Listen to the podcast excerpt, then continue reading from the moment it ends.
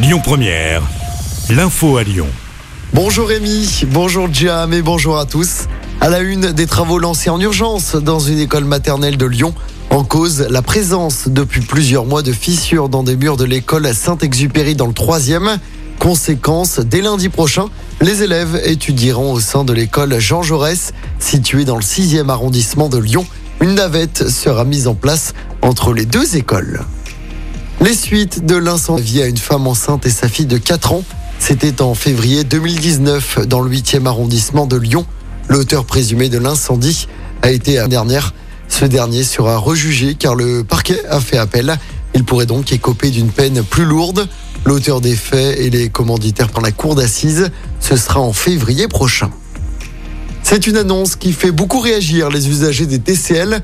Le prix de la hier, pas de montant précis pour l'instant. Cette hausse sera votée courant décembre. Bruno Bernard, le président de Citra, les tarifs comme en Ile-de-France. En 2023, le prix du pass Navigo va augmenter de plus de 20%. À Lyon, notez que tarifs étudiants à 25 euros n'augmenteront pas en 2023. De la prison avec sursis pour l'homme à trottinette, sage piéton à Lyon. Ça s'était passé le 23 juin 2021. C'était près de la place Bellecour. L'homme sur la trottinette avait grillé un feu rouge avec sursis hier. Tétraplégique après cet accident. La victime était décédée il y a quelques semaines à l'âge de 97 ans. Conduire tout véhicule terrestre à moteur pendant six mois et il devra suivre un stage de sensibilisation à la sécurité routière les chiffres divulgués par la préfecture du Rhône.